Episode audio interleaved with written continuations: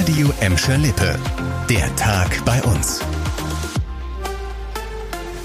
Mit Leon Pollock, hallo zusammen. Als mir eine Kollegin gestern dieses Foto von der Berliner Brücke in Gelsenkirchen geschickt hatte, da konnte ich es erstmal kaum glauben. Ein Audi-Sportwagen quer im Gleisbett der Straßenbahn, der Reifen völlig aus dem Radkasten gebrochen, Blaulicht, Krankenwagen und eben auch Straßenbahnen, die nicht mehr weiterfahren konnten, weil die Strecke blockiert war.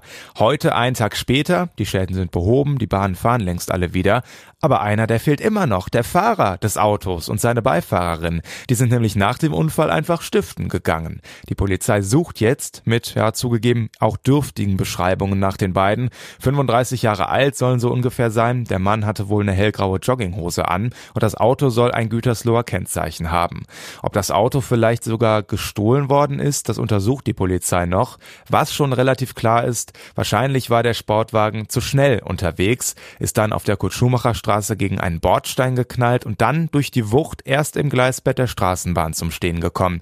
Verletzt, das ist die gute Nachricht, wurde nach den bisherigen Infos aber niemand. So klingt das heute beim Biathlon auf Schalke in der Gelsenkirchener Felddienstarena. Zwei Jahre mussten wir warten. Heute findet dieses Großevent endlich wieder statt. Mit Fernsehübertragung, Teams aus neun Nationen, dem Top-Act Olaf der Flipper und allem drum und dran. Der sportliche Leiter Herbert Fritzenwenger, selbst früher Biathlon-Athlet, ist auf jeden Fall richtig heiß. Diese sagenhafte Felddienstarena, es ist ein unglaubliches Gefühl für die Athletinnen und Athleten in diesem Stadion zu laufen.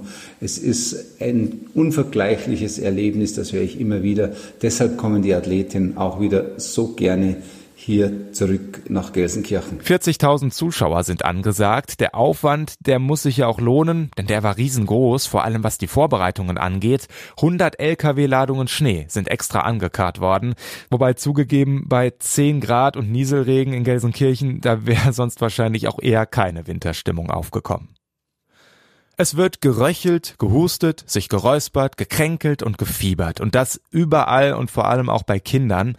Einige Ärzte bei uns haben auch über die Weihnachtstage geackert, der sogenannte Kindernotfalldienst.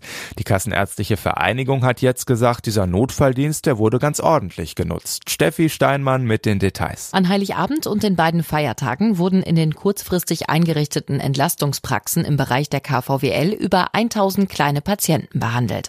Das habe die Situation in den überfüllten Kinderkliniken deutlich entspannt, heißt es. Wegen einer Welle von Atemwegserkrankungen sind viele Kliniken und Kinderarztpraxen bei uns im Moment überlastet. Seit Weihnachten unterstützen deshalb 65 Praxen in Westfalen-Lippe freiwillig den regulären Kindernotfalldienst. Eltern müssten überall mit Wartezeiten rechnen, sagt die Kassenärztliche Vereinigung. Das Entlastungsangebot wird noch bis Mitte Januar aufrechterhalten, also auch über Silvester und Neujahr. Das war der Tag bei uns im Radio und als Podcast. Aktuelle Aktuelle Nachrichten aus Gladbeck, Bottrop und Gelsenkirchen findet ihr jederzeit auf radio und in unserer App.